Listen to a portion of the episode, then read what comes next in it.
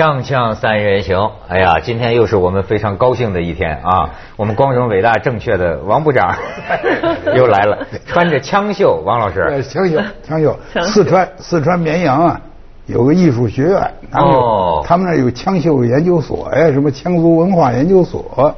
哎，哎，送给您这个，给我的，这是少数民族兄弟的祝福，全穿在身上了，是吧？真是太不敢当。哎，您不光是关心少数民族，我看世界各民族啊，您都特关心。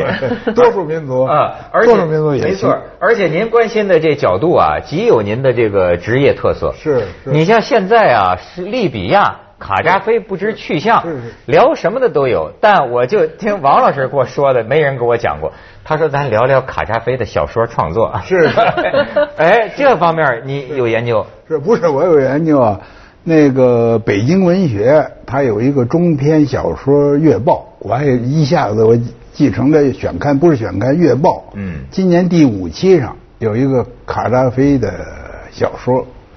这个小说它叫小说，它更带有一种连政论、杂论、散文，反正它那个体就是那是他他怎么说怎么好，呃，叫城市，就把这城市大骂了一顿，说城市是什么？一堆蛆啊，一堆动物，人和人挤着，破坏了农业，破坏了环境，破坏了道德，我就觉得真。真有觉得这个，嗯，这里头有一个东西从来没有人谈，就是卡扎菲对现代化的这种反感，嗯，就是他坚决不许、坚决拒绝现代化。您去过利比亚吗？没有，没去过。没有，没有。咱不是利比亚是不是也在走向现代化的过程？但是他有很多的部落呀，他在就是说他是六九年呃正面上台的吧，他们五九年好像才发现石油，就是。靠卖油，突然就人均 GDP 比中国高多了哈，还一下起来。可是之前他们是很落后的，很那个，就是很穷的一个国家。嗯嗯。啊，那他的那些部落，我据说就听说这个海拉菲出行，哪怕到外国访问，到美国访问，他恨不得在白宫外他得支一个帐篷。我就发现，你像最早期的就是社会主义。你包括这个鲁迅那兄弟叫什么周作人？周作人原来在日本的时候就很受影响，就专门到一个农庄啊，说这个东西啊就远离都市的那些脏的那什么，自耕自种自吃，甚至于你像这个咱说所谓革命领袖格瓦拉，对，格瓦拉还当什么当年当他古古巴国家银行行长，他根本就讨厌钱，对，这还甚甚至说盖那个银行大楼，把那设计师叫来。说你是小资产阶级还是无产阶级？那人说我是小资产阶级。说你为什么设计一层楼一个厕所呀？他说革命了的人也需要上厕所呀。他说不用，他们可以爬楼梯。你看，他就实际他在主导一种就是说生活的极简、简朴、简朴，远离就像您说的这种现代化的生活，觉得那是腐败。他这个这个卡拉 菲的这个所谓小说里头。我看的最逗的是什么？还不是这些一般的骂，他里头就嘲笑这足球。嗯，他说最不可理喻的，完全不可理喻的，一边出十一个人，呃，争什么呢？争那么一个小橡皮的那么一个小疙瘩。哎，两这这两边啊，又疯闹又叫。他说这个。世界上有没有比这个更无聊的东西？可是他自己的三儿子不就是一个疯狂的足球迷，还打足球，还当足协主席？他是意大利俱乐部对，就是。这个你要允许。嗯。这卡扎菲他写的作品和他，比如他国家对体育的政策，这可以是两回事。他这个是作为一个一个一个一个一个哎一个写者，一个一个写的人，一个呃这个写作人。这个谁？老舍爱用一个词儿。写家，他不愿意听的。哎，他作为一个写家来写的他的个人的观感，这个呢，这甚至和韩复渠一样啊。但是真的是假的就不知道。说韩复渠说这他这个看人打篮球，哎呦，说这孩子们太可怜了，大家都争一个篮球，多以后多买几个，给他们一人一个。这这这也可能，这这段子就是说这是段子。呃，实际山东人对韩复渠的印象也没有那么坏，那是另那是另说。嗯，这这个我有意思的地方就是说，不喜欢现代化、不喜欢城市的，这是一大部分作家都这样想。对，是。哎，相反的一个作家说说，哎呀，我多么喜欢城市，你这作家吃不开了，是不是？你你不能守护，要守护大自然呢。不，要守护田野。是。呃我特别同意您这观察，就是真的是文学史上大。好像一般来说都是这样的，就文人是反现代化的一个主力主力军，除非是不是到都市文明到了一定的成熟度，甚至在糜烂的时候，这时候才出现一个真的城市文明的大作家。你看那个是梭罗吧，这个《瓦尔登湖》啊，对，他上里头也是啊，说生活应该很简单，吃的东西越简单越好。你看托尔斯泰，哎，都都是这样。对，哎，但是越。具体到了卡扎菲这儿呢，情况又有不一样，因为他毕竟，他首先他还不是一个写作人，是吧？还还有首先也不是咱们作协的会员，他首先他是他是一个独裁者，是一个统治者。所以我觉得这种文人或者诗人当了这个国王也好，还或者是总统也好，是很可怕的一件事儿。他那个抒情化的倾向啊，就文学化的来看待。呃，人生，如果他纯粹是一个作家，绝对有他的审美的意义和对现代化的这个问题的质询的这种价值。可是，如果他一旦变成了统治者，他要对整个这个社会方式或者是整个这一套要有决定权的时候，这很恐怖了。但是这个是我我还发现呢，往往这一类的领袖啊，有这个爱好，哲人、文人。你比如像那个查韦斯嘛，查韦斯现在写微博。包括卡斯特罗在古巴，人退了吧，但是每天写一段，写一段命名为《菲德尔的思考》，就是每天给全国人民呃讲。你像查韦斯，他他查韦斯也是每天写写微博给全国人民讲话，但是呢口吻都是爹对儿子，就是 他的他的文化。那我没看过啊，但是这样的是是很多，因为我除了读过，就是最近读了卡达菲的所谓小说以外。我还读过萨达姆的真正的小说哦，那绝对是真正的小说。我可好？呃，不是他，因为他很吸引人呐。他就是写呀一个呀部落首领，听说呀他国内呀将军发射这个发动了政变，把国王给赶走了。嗯嗯。这部落首领为了拍马屁，赶紧给这将军致电祝贺。嗯。但是当地呀没有邮局。他为了去邮局，又赶上雨，走泥泞的路，走了两天，四十八小时以后到了邮局，把这电报稿交给那营业员，营业员一看吓死了，你怎么敢交这个电报稿？说是这个国王已经评判成功，这个这将军已经毙了。嗯嗯，哎，这是小说啊。嗯嗯，这个部落首领一听，好呗，改了给我，给国王效忠，祝贺他评判成功。哎，这是绝对懂政治的人的黑色幽默，这是政治预言呐，这政治预言。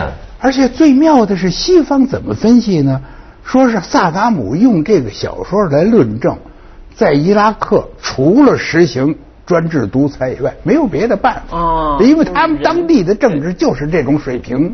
对，当地的首领，当地的哎，这个我也没想到，这是西方人，他是。反正瞅着别扭的在，都有点独裁。哎，您这么一说，我觉得这个卡扎菲里边有一篇叫《逃向火域》，对，也有这也有这意思。他就对这种民众崇拜一个独裁的、有这个所谓 charisma 的这种领袖的心理，和他一旦一相反，就把你踩在脚下，让你死无葬身之地。对这种乌合之众的呃这个心理，其实他是有有深刻的心理学的，而且这个见识的，都写爱情故事。呃，但但是这个我咱们广告之后，我得请教一下王老，这个爱情有什么寓意？锵锵三人行，广告之后见。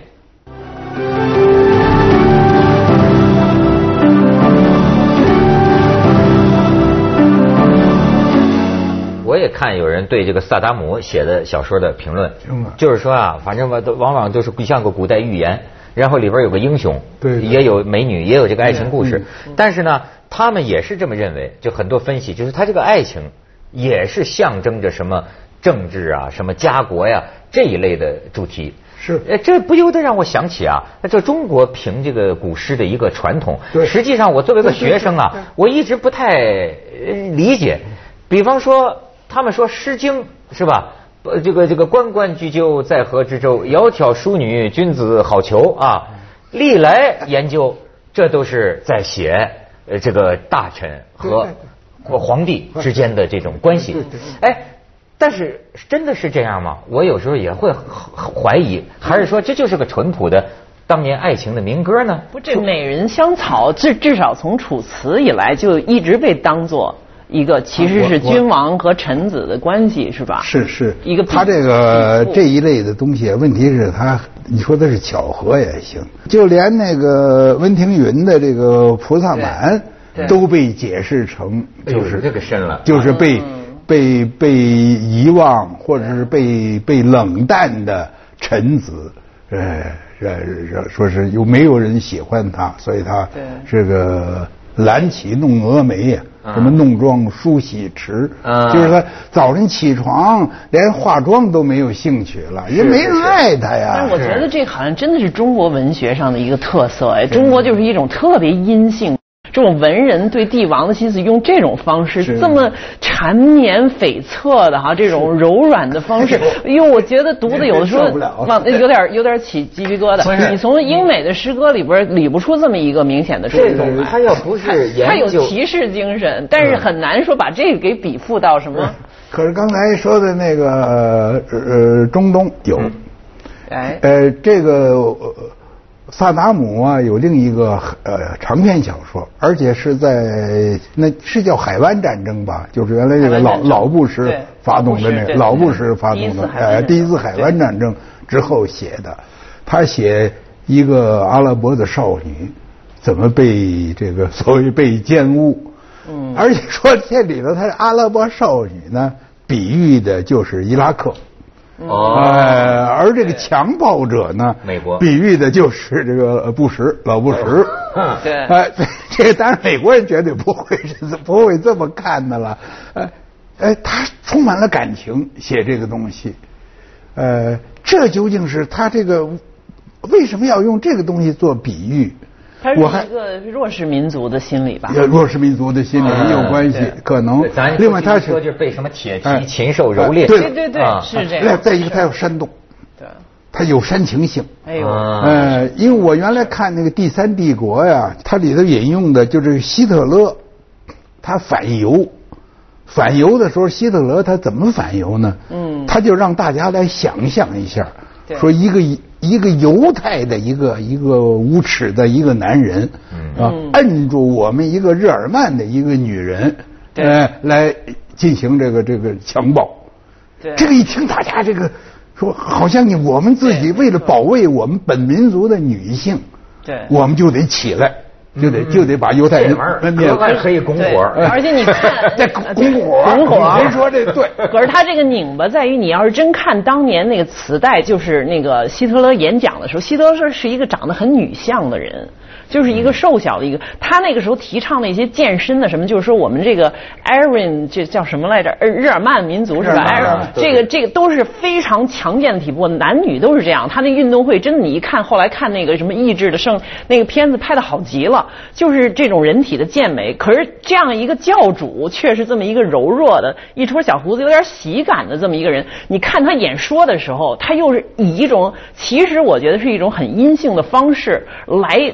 煽动起这种就是男性的这种被女性呃就是被女性化了还是怎么有这么一个。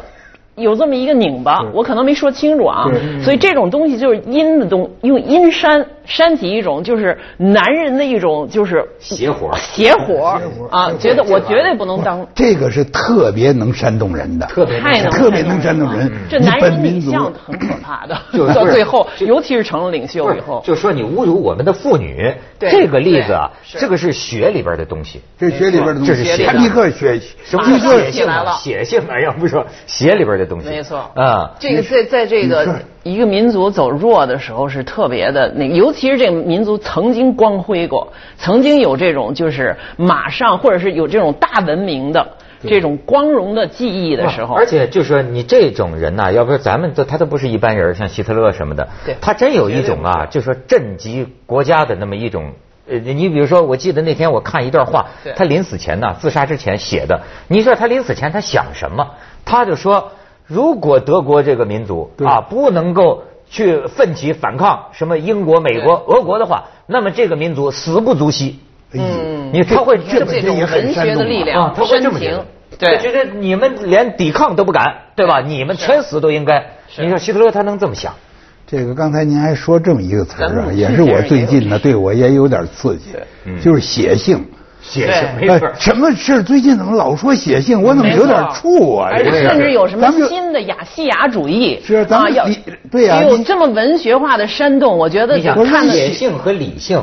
我们还是两个，咱中国还是还是来点理性吧。你说写性，写性咱们干嘛呀？比如咱们没错，要干什么呀？比如咱们号召，假设咱们这锵锵三人行是号召大家写性，号召完了以后。您怎么表现呢？所以王老师，我是宰俩，宰俩，见坏人就宰，见贪官就宰。哎，那回头人家还宰你呢，你你确实，哎，他这说的挺有血性的。到最后，这就是爱国贼啊！现在网上的说有一批就是这种用用这种爱国的呃激情淹没你的理性，最后戕害的是谁呢？其实是你自己这个民族。其实血性啊，你要真是说科学分析它的成分呢，它是什么？它是肾上腺素，它是各种内分泌。它是让你这个人呢一下子起来，像像他们说那本能的反应，战或者逃，这是血性啊。没错。可是这个东西也很悬呐。不是，你这如果假设说啊，假设说现在你处在一个战争的状态，你在这一面。你讲讲嘛，我觉得也还是我能够理解，是不是？你如果是和外敌正式进行殊死斗争了，那时候也顾不上仔细分析了，说你有三条优点，三条缺点。我虽然有三条优点，我还有八条缺点呢。那你不能那么轻松聊那个。血肉铸成长城了。这我就现在出什么事了？这这这血性上了，闹闹什么呀？这没错，我我这真的不是当面说啊，我真的觉得就是作家当当政治家当官真得有个节制。这个我觉得王老。师，比如说当个文化部长没问题，就像马尔罗一样，马尔法国的马尔罗在他克勒时期，他也是当了文化部长。但是文人是要以文章传世的，最后人们记住马尔罗的不那个当文化部长只是个花絮，记住的是人的命运、人的状态。他那几本小说，他是一个优秀的作家。如果这个文人真的最后觉得我的这种文学化的想象能够改造世界、改变这个民族的命运。而且他有了绝对权力的时候，这绝对是灾难。不是他这个浪漫的东西脱脱离脱离了实际了。嗯。他因为他有时候这个这个作家的好处可爱之处就甭说了，是不是？他很有感情，他他什么事呃动不动这动不动咱别写性，我倒有我有时候倒有点泪性，就是一 一一激动这两眼两眼睛他他发发湿。内性有一点，内性还呃，血性我也我也没有到激动的时候说说把这个动脉割开给让大家看看，我干嘛呀？我是不是？是吧？我都没有，我有点内性，那倒是有。哎呦，呃，但是这个又又有一个奇怪的事我在年轻的时候啊，我从来就是从文学的这好的这一方面，我觉得文学这东西对于这个政治里头的有些不干净的东西，它是一个很好的一个抵制。为什么呢？就是你不要光从这个实力呀，光从这个什么事对你有好处，对你加官进爵有好处，或者对你这个集团进爵有好处，哎哎哎，你能够多从这个呃正义方面来想。对，类似的观点呢，就有又有恰恰相反的例子，就是秘鲁的这个略萨。啊，略萨。略萨呢，他写文章呢，他写的文章和我。二十至三十岁时候的观点完全一样。哎呀，他说就说什么呢？就说文学本身，哎，他要求的是人性，要求的是人道，嗯，他要求的是理想，要求的是美善，是吧？他反对的是专制，反对的是独裁。因此，有文学就不会有专制和独裁。哎，这就恰恰相反了。那怎么卡扎菲也有文学？卡扎菲也有文学。萨达姆也文学。萨达姆有文学。米洛舍维奇是诗人。卡拉季奇。卡拉季奇是剧作家和小说家。可惜咱没看过他的戏。斯斯大林也喜欢文学。是。然后据说普京也喜欢文学。我是听那个赫鲁晓娃说的。对，所以这都对文学不见得是好事。他们家去下广告，锵锵三人行广告之后见。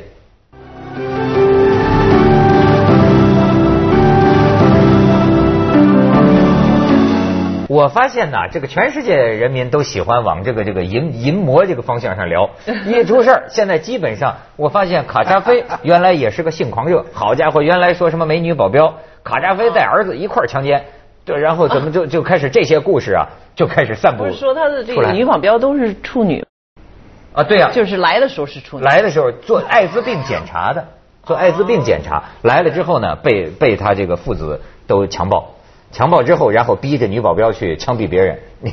这是啊，他那个文学的那个小说里边有一篇就叫《死亡》哈，我看那里边就是说这也很有意思的一个，这倒是挺文学的一个起头，就是说死亡到底是男的还是女的呢？没人知道。然后讨论了半天的结果呢，他这个小说也好还是什么也好，就是说呃，如果是死神是男的，那就要抵抗到底；如果这个死神最后是女的，你就要向他投降。这时候就等于要死在女人的怀抱里。对吧？他当挺好。对，这这王老师，我倒是有一个问题哈，您是从事心理分析工作的啊。这个以卡扎菲，您看他小说，他这么一个生活在一个文学幻象当中的人呢，哎，他会怎么了结他的最后呢？你你你假想的话，这我我我也假想不出来。但是我认为卡扎菲呀，他也不仅仅是一个个人，呃，他反映的是什么呢？